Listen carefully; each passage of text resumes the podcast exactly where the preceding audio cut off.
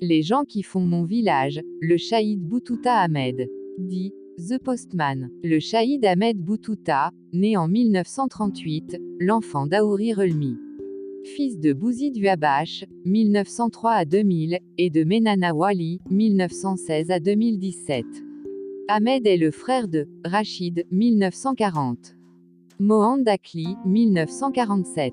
Adjila, 1948. Amar, 1944. Abderrahman, 1950. Zakia, 1953. Aziz, 1962. Il était un homme ferme, inébranlable, hors du commun. Connu, par son endurance et sa grande résistance. C'est l'infatigable et le confident vaguemestre de l'armée des libérations nationales. Il était chargé de la livraison, la sécurisation et l'acheminement, des documents importants, dans la région d'Itiala et de ses environs.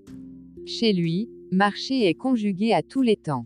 Marcher tout droit avec ardeur et entrain, marcher en avant sans jamais reculer, marcher lentement, posément, vite, marcher à longues enjambées, marcher à pas de loup, marcher indéfiniment jusqu'au but fixé.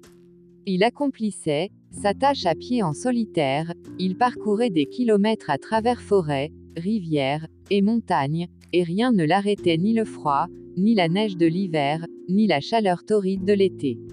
Le voilà, pris dans le froid rigoureux de décembre. Un froid de canard, le froid qui précède l'aube, où il gèle à pierre fendre.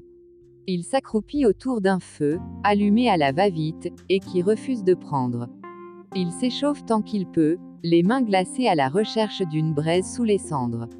Le revoilà, tout rouge sous l'ardent soleil de juin, il s'épongeait le visage de temps à autre, soulevant son fardeau qui semblait lui arracher l'épaule.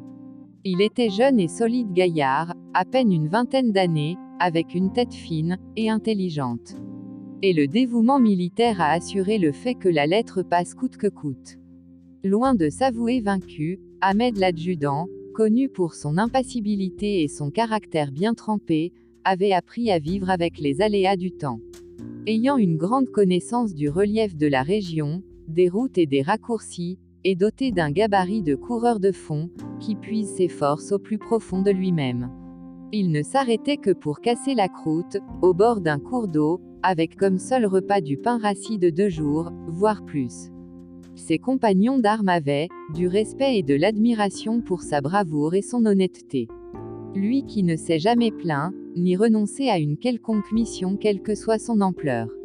Ses amis, l'aimaient aussi, car Ahmed n'était pas seulement soldat, mais également messager, facteur, émissaire. Celui, qui est le bienvenu partout, et qui apporte la manne du cœur et de l'esprit. Le brave cœur, et le bon soldat, des nouvelles des enfants laissés à la maison, de l'état de santé du vieux rassurant et heureux d'apprendre qu'il est encore vivant, ou d'annoncer, la naissance dans un foyer, ou de rapporter des nouvelles du maquis. Quelle joie, quelle douce émotion, que goûte le combattant au front, dans les grottes, ou dans les tranchées, absorbé par l'unique pensée de la guerre. D'apprendre que tout va bien chez lui, et chez ceux qui lui sont proches.